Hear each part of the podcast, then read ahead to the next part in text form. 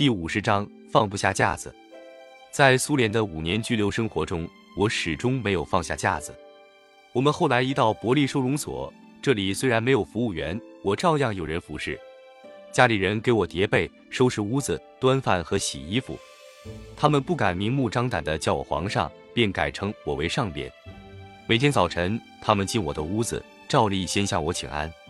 刚到伯利郊外的时候，有一天我想散散步，从楼上下来，楼梯底下椅子上坐着一个从前的大臣，他见了我，眼皮也没抬一下。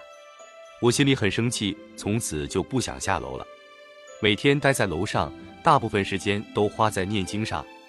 不过一般说起来，那些伪大臣大多数对我还是保持尊敬的。举例说，在苏联的五年，每逢过旧历年，大家包饺子吃，第一碗总要先盛给我。我自己不干活，还不愿意我家里这些人给别人干活。有一次吃饭，我的弟弟和妹夫给大家摆台子。就叫我给禁止住了。我的家里人怎么可以去伺候别人？一九四七、四八年间，我家里的人一度被送到同一城市的另一个收容所里，这是我第一次跟家里人分开，感到了很大的不方便。苏联当局很照顾我，容许我单独吃饭。可是谁给我端饭呢？幸而我的岳父自告奋勇，他不仅给我端饭，连洗衣服都愿替我代劳。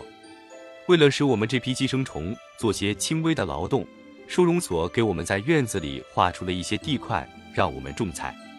我和家里人们分得一小块，种了青椒、西红柿、茄子、扁豆等等。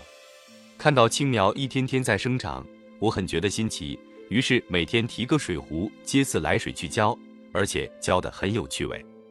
这是以前从来没有过的，但主要的兴趣。还是在于我很爱吃西红柿和青椒，当然，我常常想到，这到底不如从菜铺里买起来方便。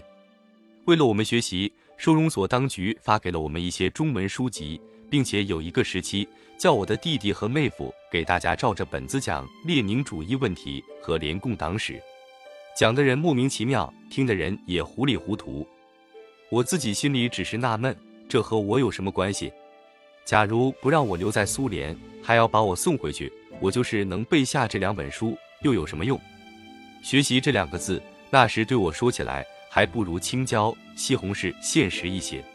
每次学习，我坐在讲桌旁边一个特殊的座位上，总是一边听教员结结巴巴地讲我不懂，而且也不想懂的孟什维克、国家杜马，一边胡思乱想：如果能住在莫斯科或者伦敦，这些珠宝首饰够我用几年？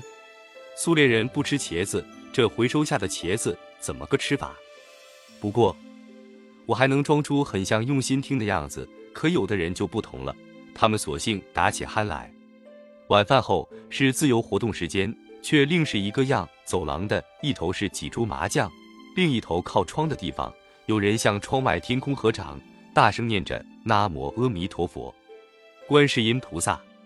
楼上日本战犯那里传来呜呜呜的日本戏调子，更稀奇的是，有人摆起测字摊，四面围着一群人，询问什么时候可以回家，家里发生什么事没有。还有些人在卧室里偷着伏击，问的全是有关回家的问题。最初几天，门外的苏联哨兵被吵声惊动，曾经十分惊奇地瞅着这群人，直摇脑袋。后来连他们也习惯了。在这种时候。我多半是在自己的屋子里咬我的金钱课，念我的《金刚经》。